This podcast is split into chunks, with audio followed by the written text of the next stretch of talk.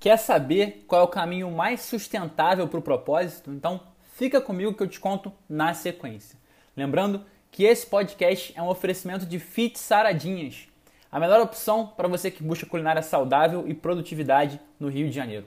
Para mais informações, procure no Instagram @fitsaradinhas, F I T S A H R A D I N A H S. Fit Saradinhas com H no Sá de Saradinhas, porque é da Sara, uma querida. Voltando, o caminho mais sustentável para o propósito. Antes de tentar algo novo, que tal melhorar o que você já tem? Antes de se mudar, que tal reformar a casa?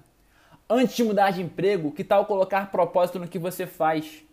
Antes de trocar de parceiro, que tal escolher amar seu atual?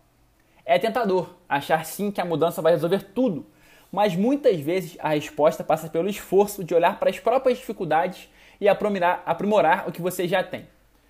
Todos os exemplos que eu dei aqui são válidos, mas como o tema aqui é propósito e a implicação desse na sua carreira, vamos nos ater a ele. Chega a ser inocente a impressão de que mudar de emprego vai resolver todos os seus problemas. Claro, muitas vezes a mudança é de fato o que temos que fazer.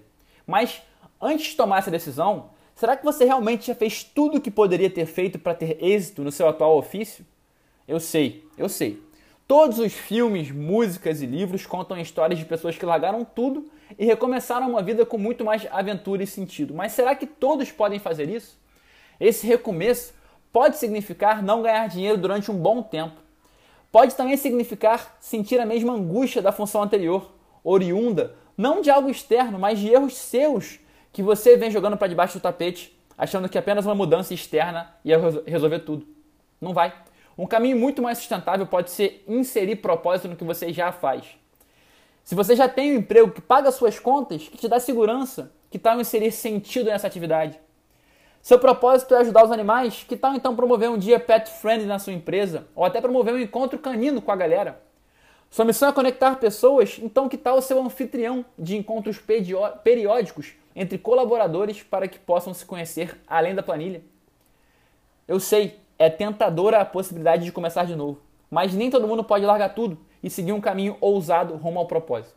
Enquanto isso, qualquer pessoa pode escolher inserir significado no que já faz.